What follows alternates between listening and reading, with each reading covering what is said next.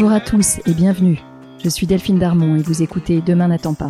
Dans ce podcast, nous discuterons à bâton rompu, à cœur ouvert, avec des hommes et des femmes qui travaillent à rendre le monde un peu meilleur. Ils sont entrepreneurs engagés, investisseurs à impact, fondateurs d'ONG, artistes activistes. Ils repensent les industries traditionnelles comme la mode ou l'agroalimentaire. Ils agissent dans les domaines de la santé, de l'éducation ou de l'environnement. Ensemble, nous échangerons sur leur parcours, les raisons de leur engagement et sur leurs projets. Mon rêve, c'est que ces histoires nous inspirent et nous servent à trouver notre propre chemin pour passer à l'action. Je vous souhaite une très bonne écoute.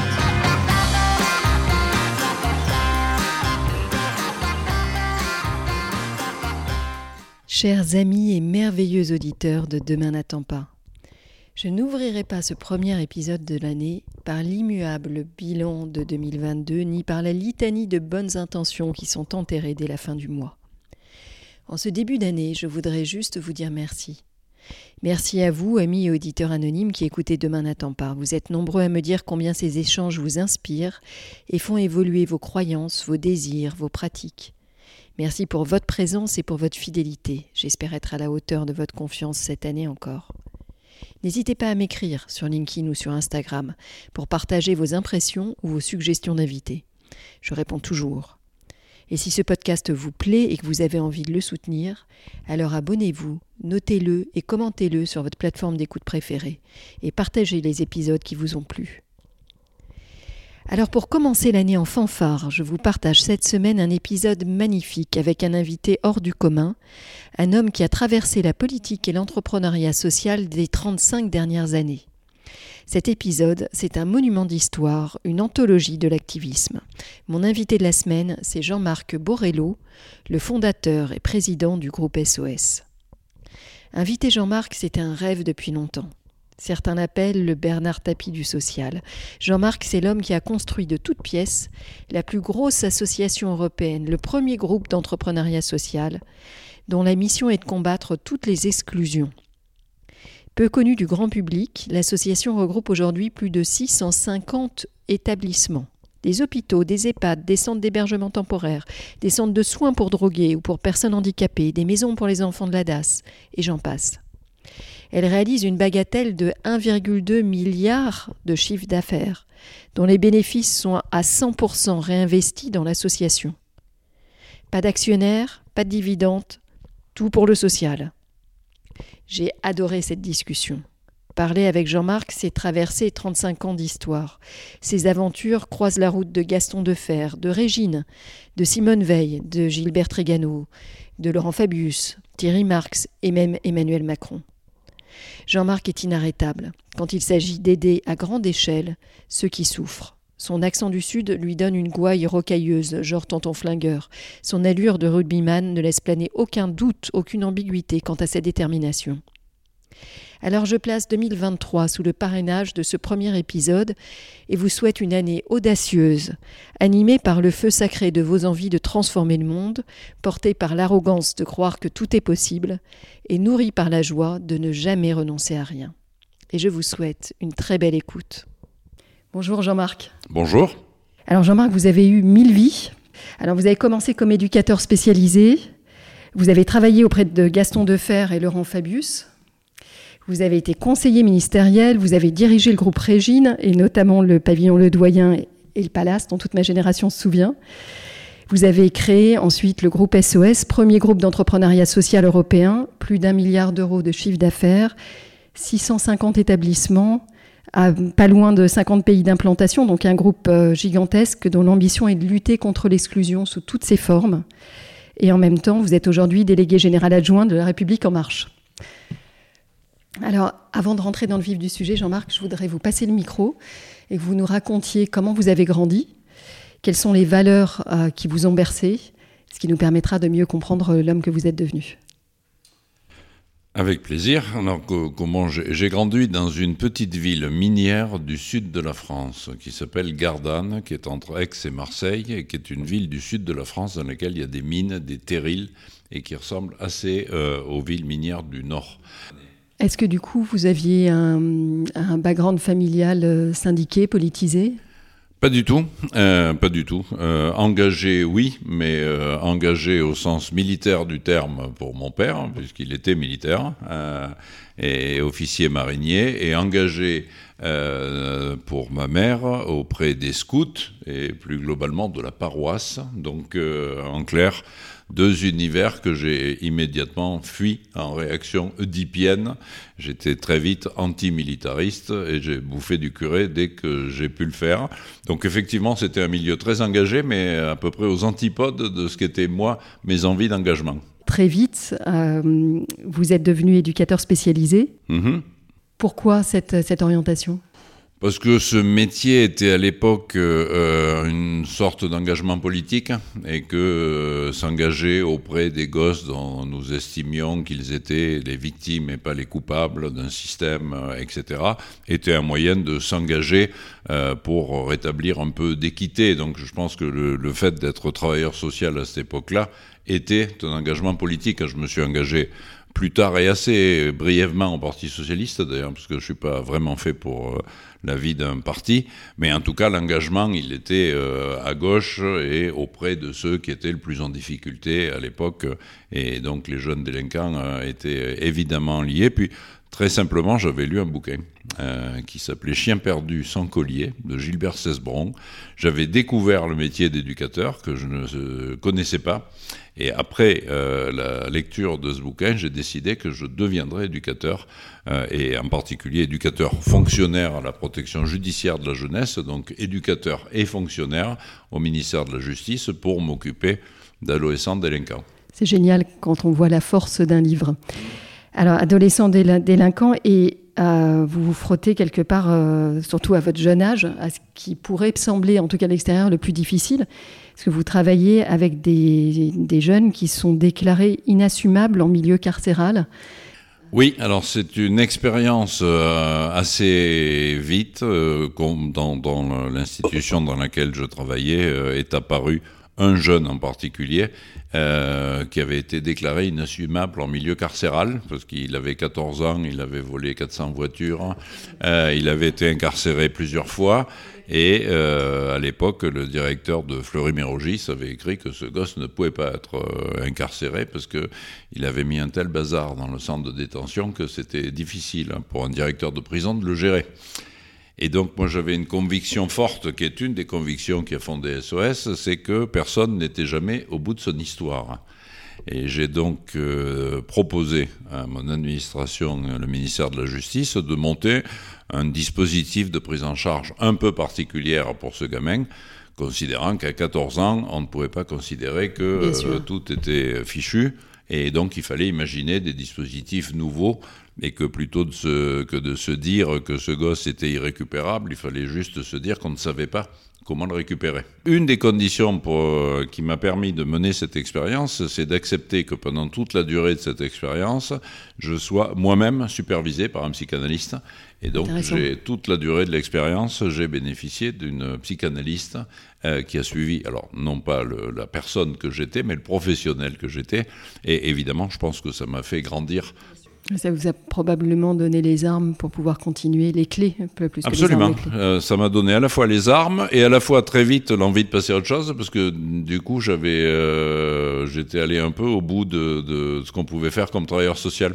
Vous avez vite une envie de remettre en cause tout le système. C'est ça. Et une absolument. compréhension de de, de la façon dont le système se tient par la main, en fait. Hein, Absolument.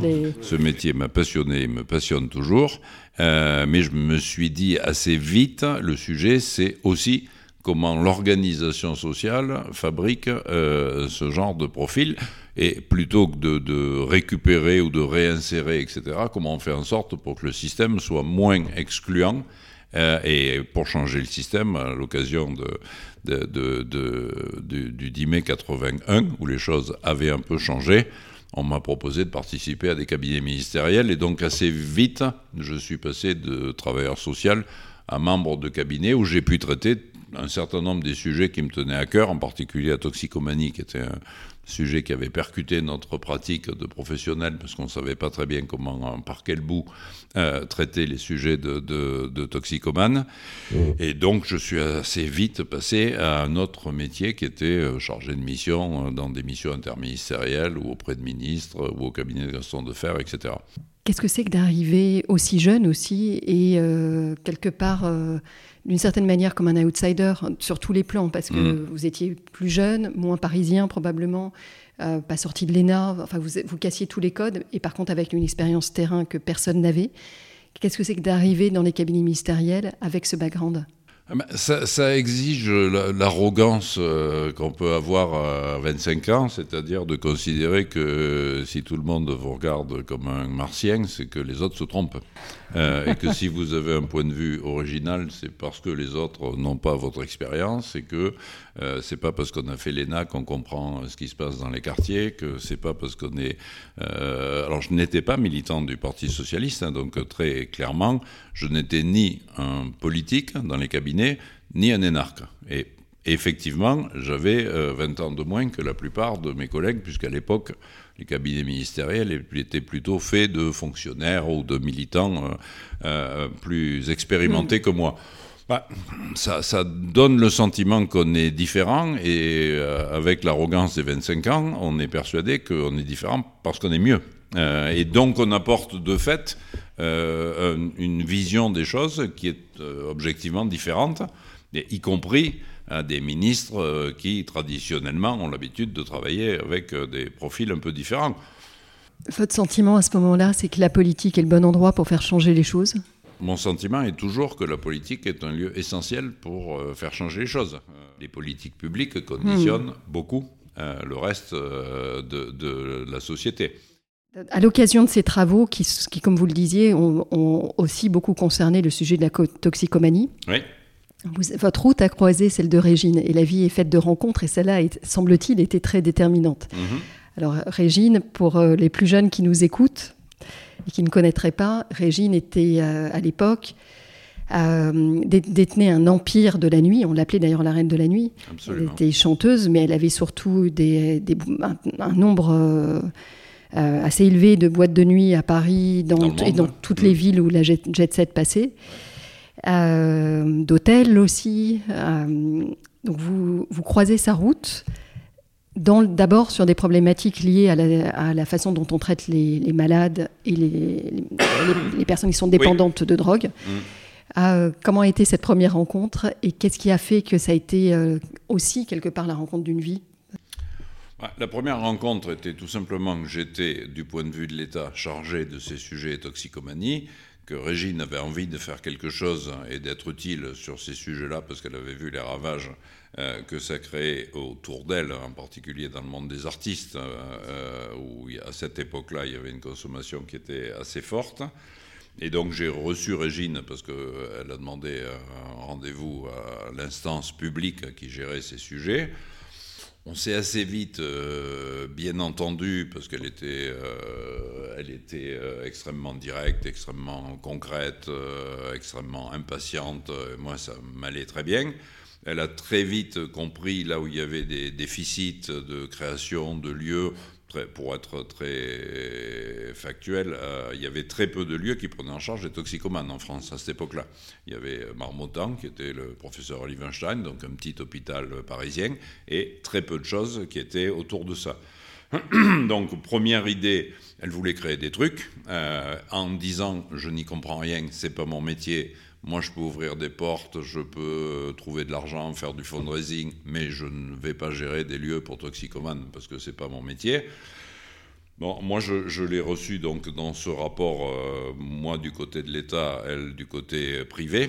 Euh, et comme on s'est bien entendu, assez vite, elle m'a dit, mais il faut qu'on le fasse ensemble, ce qui était évidemment absolument exclu, puisque j'étais chargé de ce dossier du point de vue public, mais il se trouve qu'à peu près à cette époque-là, j'ai changé euh, de responsabilité et je suis devenu chef de cabinet d'un autre personnage qui était Gilbert Trigano euh, sur des sujets qui n'avaient plus rien à voir. Et comme je lui avais expliqué que je ne pouvais pas être des deux côtés euh, du... Hein, elle m'a dit bah, très bien, maintenant tu n'as plus rien à voir avec tout ça donc tu peux venir. Mais on a donc créé l'association, la première, SOS Drogue Internationale, ensemble avec une répartition des rôles assez simple. Régine récoltait de l'argent, organisait des soirées, etc. Et moi, je recrutais des éducateurs, je montais des projets pour accueillir des jeunes toxicomanes, euh, comme j'imaginais qu'on avait besoin de les accueillir. Donc les choses se sont euh, embrayées comme ça. On a appris à travailler ensemble et, euh, on a travaillé plutôt très bien ensemble. Et donc, quelques années après la création d'SOS, quand la droite est revenue au pouvoir, J'en avais assez des cabinets, j'avais pas envie de repartir, etc. J'ai donc décidé de démissionner. J'étais fonctionnaire depuis 10 ans. Euh, j'ai décidé de fonctionner. Régine m'a dit, bah, puisque tu démissionnes, euh, tu as qu'à diriger mes affaires. Et donc je dis, mais sauf que je suis éducateur, je ne sais pas ce que c'est une affaire, je ne sais pas ce que... Voilà. Elle me dit, on va reprendre le doyen, euh, donc il faut que tu sois président du doyen. Donc j'ai dit assez vite oui. J'ai acheté Que sais-je sur la gestion des entreprises commerciales. Euh, je l'ai lu et je suis devenu PDG de la première entreprise que j'ai dirigée, qui était le pavillon Ledoyer sur Trois ans d'école de commerce, finalement, c'est un que sais-je, on, on peut y arriver. Sous réserve d'avoir eu dix ans d'autres expériences, pourquoi pas Oui, mais c'est quand même comme ça que ça s'est passé, oui. J'avais vu une de vos citations là-dessus qui m'avait beaucoup fait rire.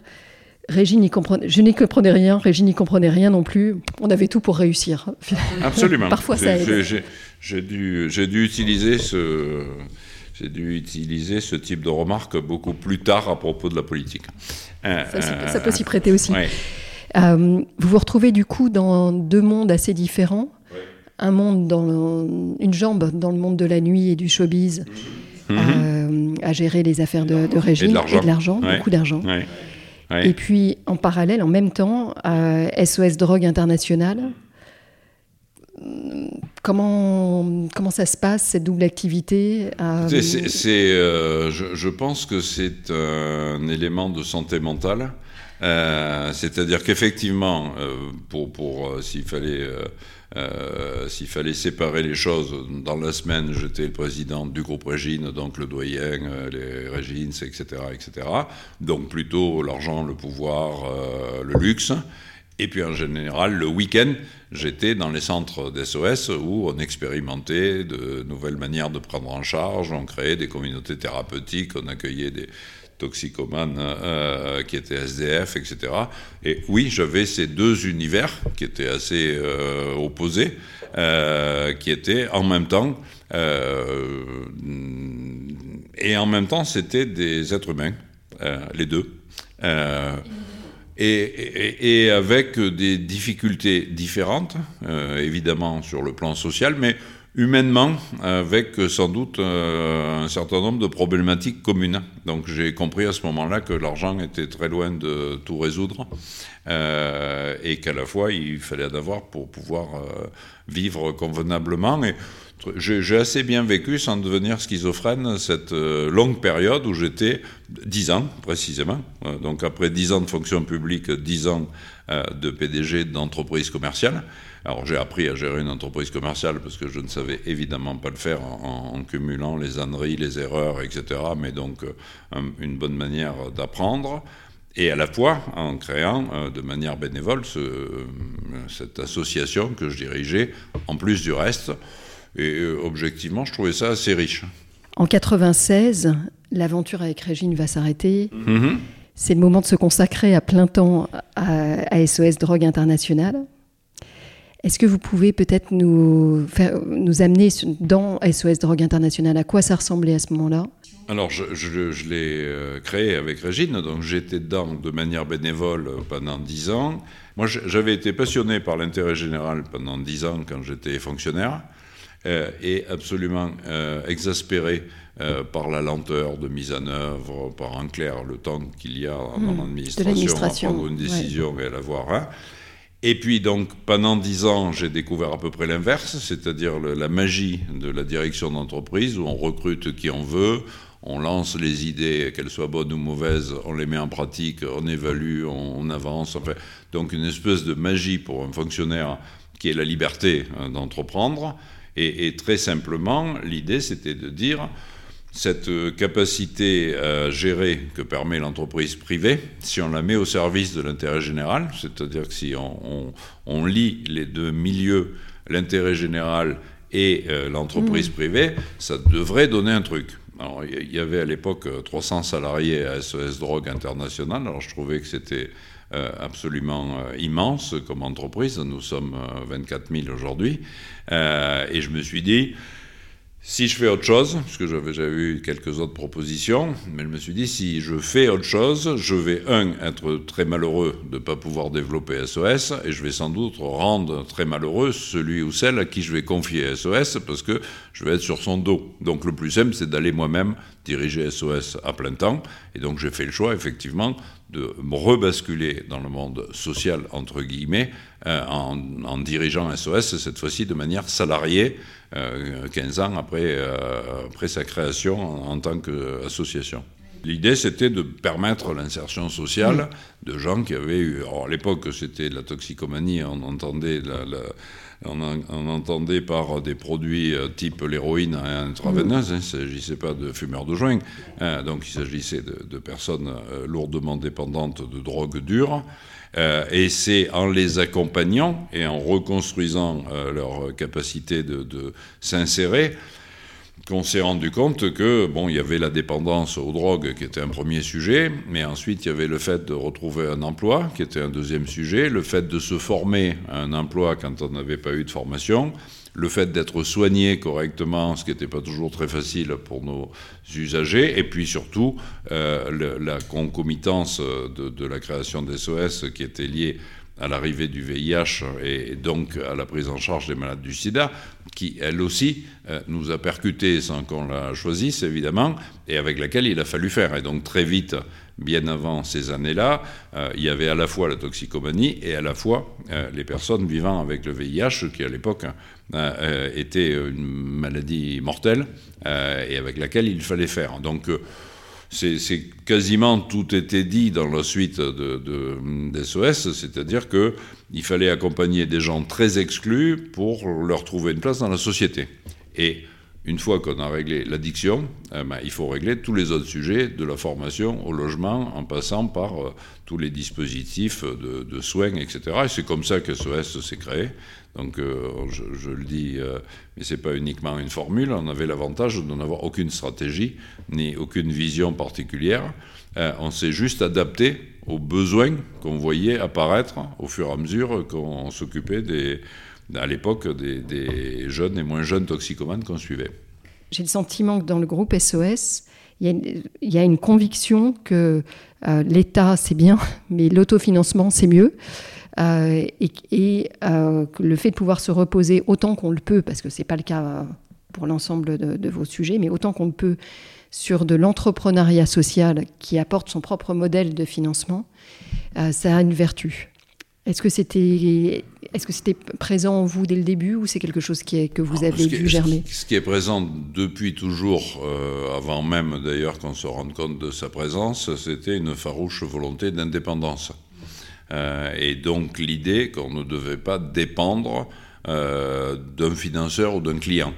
et effectivement, la multiplicité des activités du groupe SOS 38 ans après fait que l'État, je crois, intervient pour 7% dans les financements du groupe, avec l'assurance maladie, euh, les départements, euh, les clients individuels et des modèles économiques. Mais euh, l'idée simple selon laquelle il vaut mieux avoir une indépendance pour être capable, y compris de ne pas être d'accord avec l'État, parce que ça peut arriver, historiquement c'est arrivé, être indépendant euh, d'un département, euh, d'une personnalité politique ou d'un parti, euh, c'était garantir à SOS le fait qu'on pourrait continuer à aller sur des territoires où on ne nous attendait pas, parce qu'effectivement, entre la toxicomanie il y a 35 ans et aujourd'hui les crèches, les maisons de retraite, les hôpitaux, la culture, etc., il y a eu un cheminement de cette organisation, qui est une organisation éminemment collective, euh,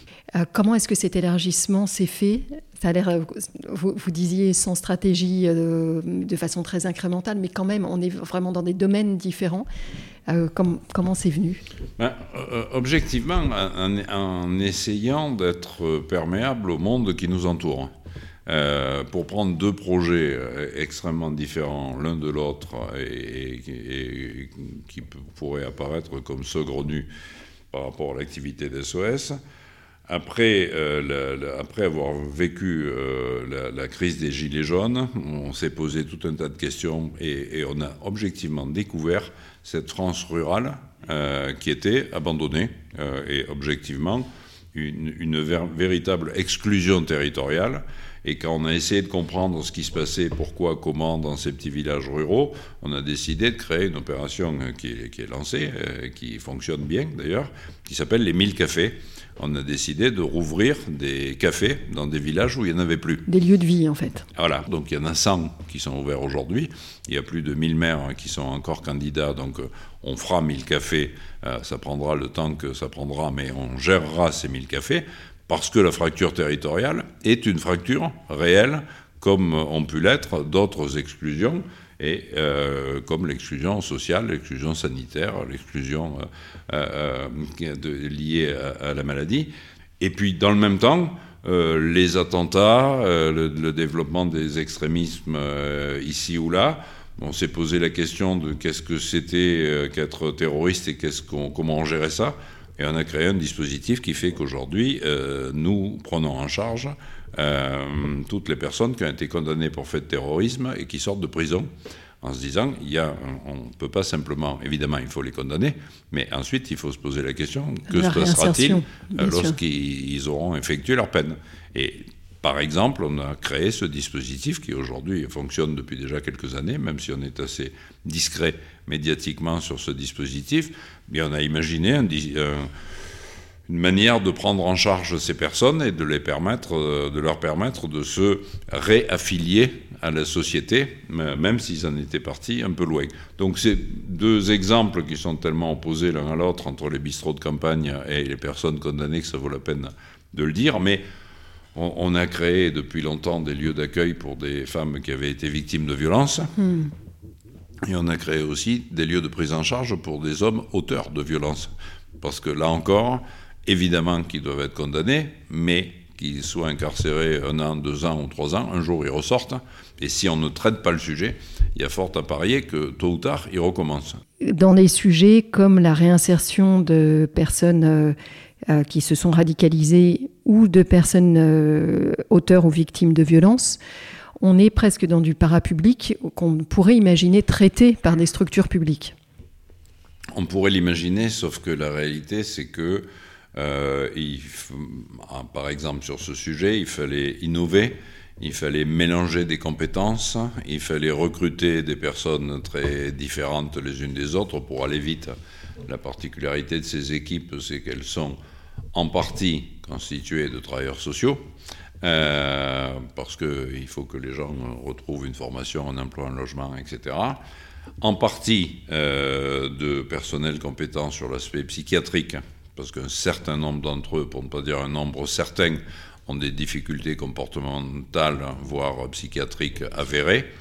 Et enfin, il fallait des spécialistes du fait religieux, parce que ceux qui s'étaient radicalisés sur Internet avec des versions fantaisistes euh, de telle ou telle religion, ben, il fallait que des professionnels, en l'occurrence des imams, pour être clair, puissent leur expliquer euh, ce qu'était la religion, qui en aucun cas n'avait euh, proposé qu'on aille poser des bombes ici ou là. Et donc les équipes sont assez originales, puisqu'elles sont composées à la fois de spécialistes de faits religieux, de personnel qui savent traiter des pathologies psychiatriques et de travailleurs sociaux. Et ça, objectivement, on ne crée pas un corps de fonctionnaires en, trois euh, jours. Et il faut que plutôt l'initiative privée, mais l'initiative privée au service euh, d'une politique publique. Dans un cas comme celui-là, euh, vous êtes soutenu par du financement public. Il n'y a pas de modèle économique privé en tant que tel. Il y a un client public qui est, l'administration pénitentiaire, pour être tout à fait complet et transparent. C'est ça, ok, c'est pour ma compréhension. Euh, alors, aujourd'hui, vous l'avez dit, c'est euh, plus de 22 000 personnes, le groupe SOS Oui, 22 ou 24, je ne sais plus très bien. Plus d'un milliard d'euros de chiffre mm. d'affaires, 44 pays. J'ai noté un peu à la volée 9 hôpitaux, 70 maisons de retraite. deux journaux, une radio, toute une kyrielle d'initiatives comme celle que vous avez citée. Le groupe reste très peu connu du grand public. Moi, j'ai découvert votre groupe euh, il y a peu de temps euh, quand, je me suis intéressée à l'entrepreneuriat social. Euh, vous êtes à la fois gigantesque et peu connu. C'est une volonté? En tout cas, le fait d'être connu du grand public n'était pas utile, pour une raison simple. Contrairement à quelques camarades associatifs, on ne fait pas de collecte d'argent. Et le premier sujet de la notoriété, c'est évidemment de faire de la collecte. Comme on n'en a jamais fait, on s'est dit qu'il n'était pas indispensable d'être connu du grand public. En plus, je n'avais pas objectivement un goût particulier pour aller pérorer sur les plateaux. Et donc, on s'est abstenu en se disant que les gens qui avaient besoin de nous nous connaissaient très bien. Et que les gens qui n'avaient pas besoin de nous, euh, ce n'était pas utile qu'ils nous connaissent.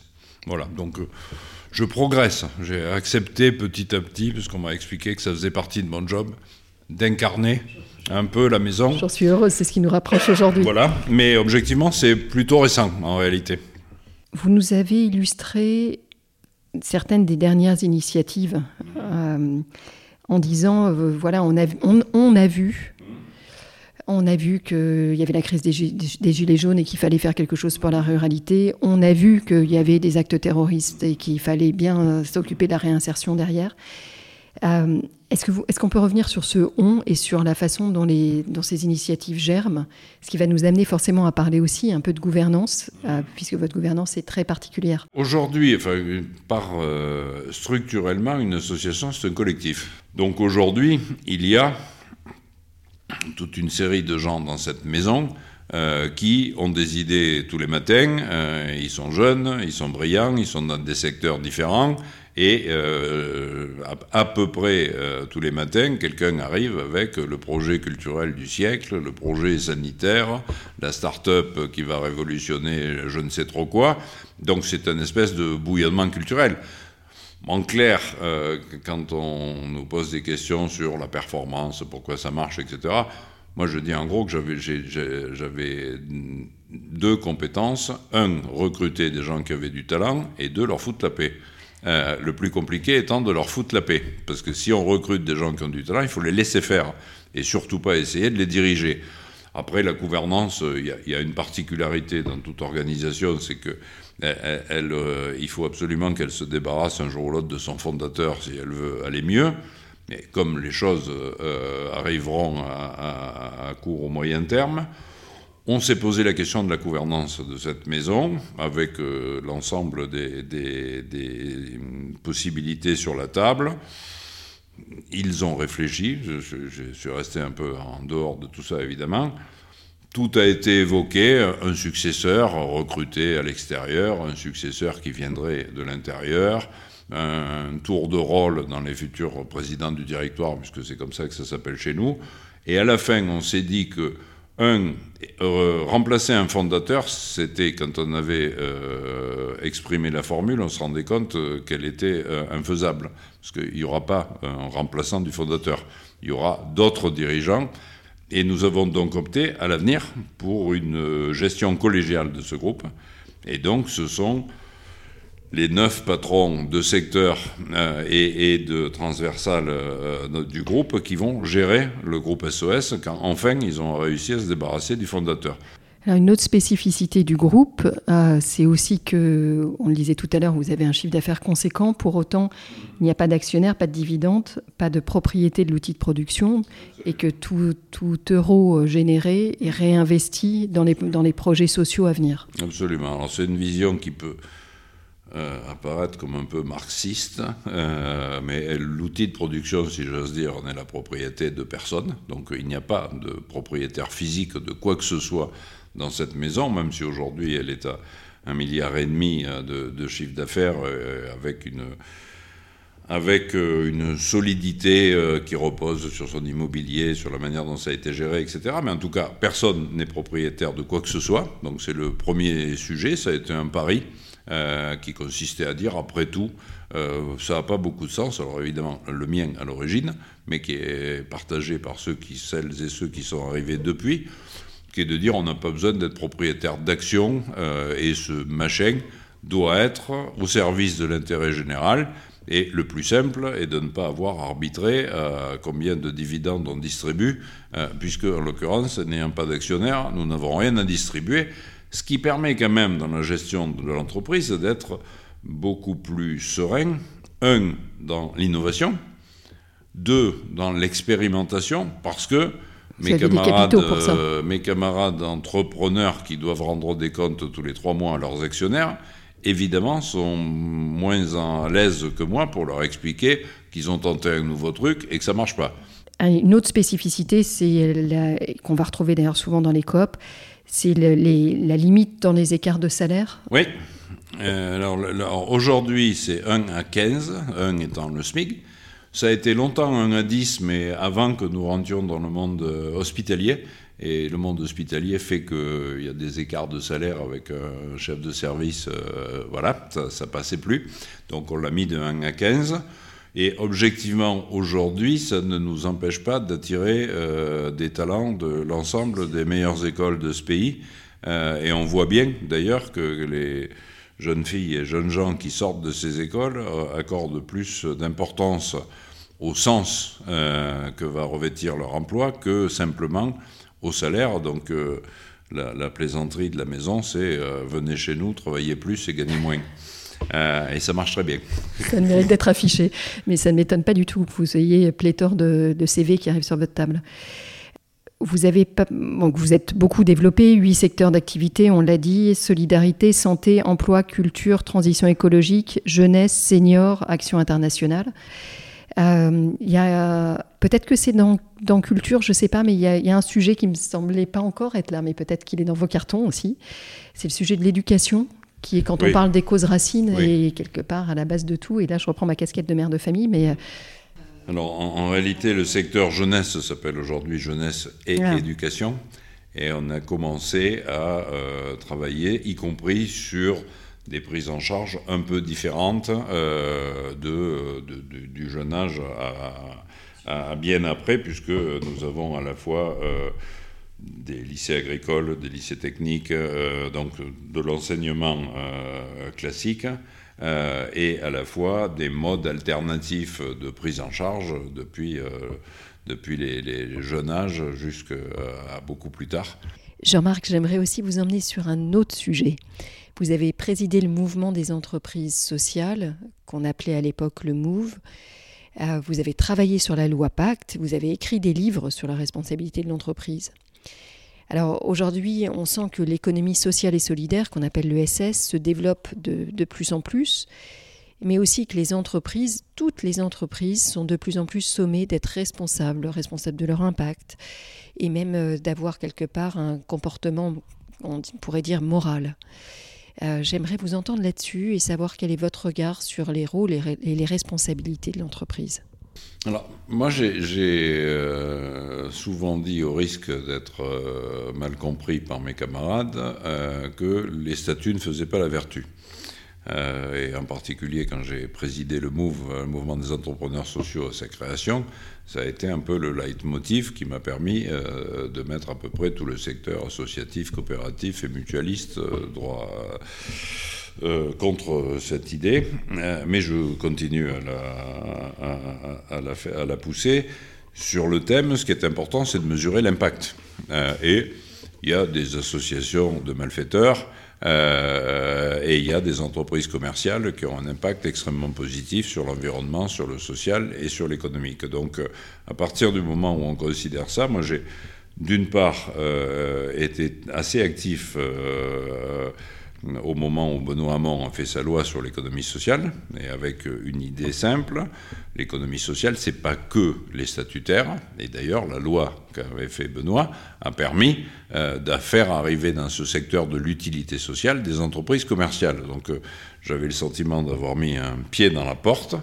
Euh, et ensuite, j'allais dire de l'autre côté de, la frontière économique, lorsque on a travaillé avec d'autres, avec Roland Lescure, Olivier Grégoire sur la loi Pacte, c'était exactement le même mouvement de l'autre côté de la frontière, c'est de dire les entreprises commerciales peuvent parfaitement se donner une mission, une raison d'être, et donc rapprocher les deux côtés de la frontière avec cette même idée qu'il n'y a pas deux économies, mais il y a une économie, qu'il faut apprendre à mesurer les impacts et pas l'impact, euh, et que si on a une idée assez précise, grâce à la comptabilité, de l'impact économique d'une entreprise, on sait à peu près si elle fait des super profits ou si elle est en faillite, on sait même assez précisément.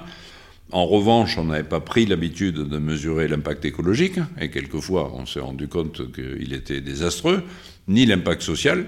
Or, l'impact environnemental et l'impact social sont aussi importants que euh, l'impact économique. Et puis, ce qu'on a essayé de dire à l'ensemble des camarades patrons, puisque je, suis euh, aussi administrateur de l'Institut de l'entreprise, donc j'essaie de, tenir euh, les, deux bouts du dispositif. Continuer à dire euh, qu'une entreprise mesure son impact environnemental et social, c'est aussi une garantie de pérennité et de performance. C'est pas ou l'impact économique ou l'impact écologique et environnemental, c'est parce qu'on prend en compte les trois qu'une entreprise peut être, un, pérenne et deux, rentable. Merci, merci Jean-Marc d'avoir partagé votre vision sur le monde de l'entreprise. Alors, encore un, un, autre sujet que j'aimerais aborder avec vous aujourd'hui. Les auditeurs qui nous écoutent sont souvent engagés, ou alors ils sont travaillés par une envie de sens, une envie d'alignement entre leur vie professionnelle et leurs convictions, sans toujours savoir comment s'y prendre. J'aimerais vous demander à la fois comment soutenir le groupe SOS et aussi quel message vous voulez faire passer aux personnes qui nous écoutent et qui se demandent comment et où s'engager. En, tout cas, euh, il y, a mille et une façons d'aider le groupe SOS en venant travailler, en venant être bénévole. Le, site du groupe SOS euh, euh, regorge d'idées d'engagement en devenant parrain d'un gosse en difficulté, en faisant du mentorat par rapport à un jeune créateur d'entreprise, en organisant avec nos équipes du ramassage de plastique sur les plages pour éviter qu'ils nourrissent le poisson dont nous nous nourrirons demain. Enfin, donc, un milliard de, manières de s'engager. Euh, je pense que le message de l'engagement, c'est surtout, euh, et ça, c'est plutôt le dernier bouquin, euh, c'est que l'engagement, c'est en aucun cas un renoncement. Moi, je n'ai renoncé à rien jamais, ni à ma vie privée, ni à ma vie amoureuse, ni euh, à rien. Euh, et s'engager, c'est pas renoncer à soi. C'est sans doute l'inverse de ça. Je pense que d'abord s'engager, c'est recevoir beaucoup, euh, et, j'allais dire dans la proportion de ce qu'on donne et de ce qu'on donne à ces engagements. C'est évidemment plus complexe, il faut apprendre, on peut se tromper, alors le pire étant l'engagement politique sans aucun doute, mais en tout cas, s'engager, c'est une source de joie, de relations, de, nouvelles connaissances, et en aucun cas euh, un sacrifice de ce qu'on est, de ce qu'on aurait pu être, de ce qu'on aurait pu vivre. Je, pense que c'est très exactement l'inverse.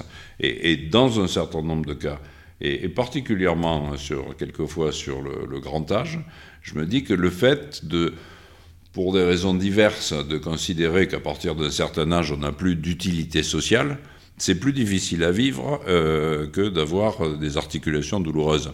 Euh, c'est-à-dire que le, vrai drame, et entre autres dans les EHPAD qu'on connaît un peu, c'est le jour où les gens ont l'impression qu'ils ne servent plus à rien ou à personne. Et y compris l'engagement, on a des, des, mamies formidables qui font des tricots, qui font des machines, qui participent à des opérations pour soutenir telle ou telle cause, etc. Il y a une volonté d'être utile à l'ensemble de ses contemporains. Et je pense que l'engagement, c'est objectivement une, plutôt une bénédiction qu'un renoncement. Enfin, moi, je n'ai jamais renoncé à rien, je, le redis, parce qu'il y, a ce côté où quelquefois on dit c'est formidable, vous avez, c'est formidable. J'ai pris beaucoup de plaisir à tout, euh, sans, euh, et, donc je ne regrette rien. Jean-Marc, merci infiniment pour ces, pour ces messages. Je trouve qu'ils sont essentiels. Et ça me renvoie, euh, votre dernier point me renvoie à un épisode que j'avais enregistré avec Yann Bucaille, que vous avez peut-être déjà croisé sur votre route, qui a monté les Cafés Joyeux. Et qui parle très très bien du besoin d'inclusion, mais surtout d'utilité sociale des personnes qui ont un handicap et de la douleur quand ils ne peuvent pas l'avoir. C'est ça qui répond. Je mettrai dans les notes de l'émission évidemment les liens vers votre site pour mhm. que toutes les idées que vous avez énoncées euh, sur euh, la façon de vous accompagner en salariat ou en bénévolat euh, sur toutes vos causes puissent, puissent trouver, enfin qu'on puisse, les, qu'on puisse les trouver facilement. Deux petites questions pour terminer, Jean-Marc. J'aime bien demander à mes invités quels sont leurs livres de, chevet ou un livre lu récemment qui vous aurait particulièrement porté et que vous aimeriez partager avec nous. Ah, je, suis affreusement classique. Je lis à peu près euh, tout ce que je trouve. Euh, donc, euh, je, suis du genre à acheter un livre dans la gare de départ et en plus de l'avoir achevé à la gare d'arrivée. En revanche, j'ai eu des livres indépendamment de, de Chien perdu sans collier qui m'a indiqué la voie de mon premier métier. Je relis très régulièrement La nausée l'immoraliste, euh, parce que c'est voilà, je, la nausée et l'immoraliste sont deux livres euh, et l'étranger de Camus. Euh, ma dernière question classique aussi, à qui vous aimeriez passer le micro? Personne vivante ou nous ayant quittés ah, ceux qui nous ont quittés, il y en a plein à qui je redonnerai le micro parce que j'ai des tas de questions à leur poser que j'ai pas osé leur poser pendant qu'ils étaient là. Dans les personnes vivantes, il y a un entrepreneur génial qui s'appelle André Dupont, qui est le patron d'un groupe euh, génial qui s'appelle le groupe Vitamine, euh, un entrepreneur du Nord, euh, qui est... on a le même âge, on a été éducateur à peu près en même temps, on a créé des entreprises à peu près en même temps, il m'a succédé à la présidence du mouvement des entrepreneurs sociaux.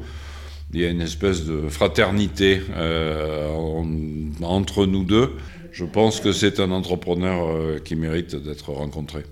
Euh, Jean-Marc, merci infiniment. Merci à vous. C'était passionnant, c'était à la fois un moment d'histoire et, très riche sur euh, ce qu'on a à vivre aujourd'hui.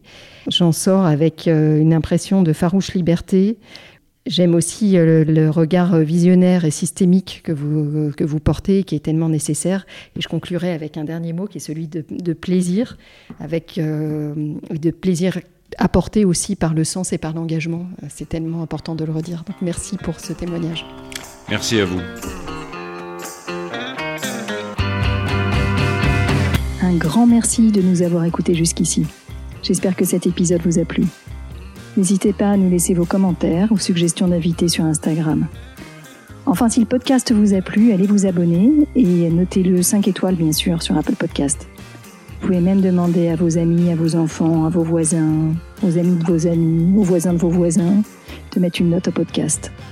C'est comme ça seulement que Demain n'attend pas gagnera de la visibilité et sera trouvable sur les plateformes. Alors je vous dis à très bientôt pour un nouvel épisode.